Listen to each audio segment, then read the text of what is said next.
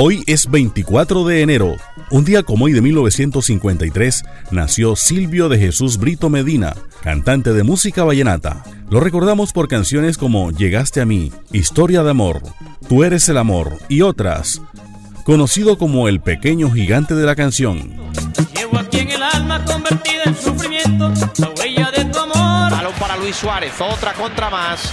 Un día como hoy de 1987 nació el futbolista uruguayo Luis Suárez Díaz. Suárez gol, Suárez gol, Suárez contra el mundo y gana Suárez. Sé que tú te alejas como el ave que se va.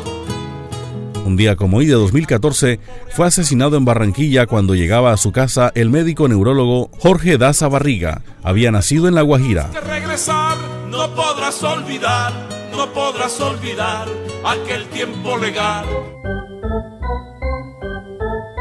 Un día como hoy de 1989 nació en Arjona, Bolívar, José Guillermo Santana, lanzador de béisbol, juega en las grandes ligas.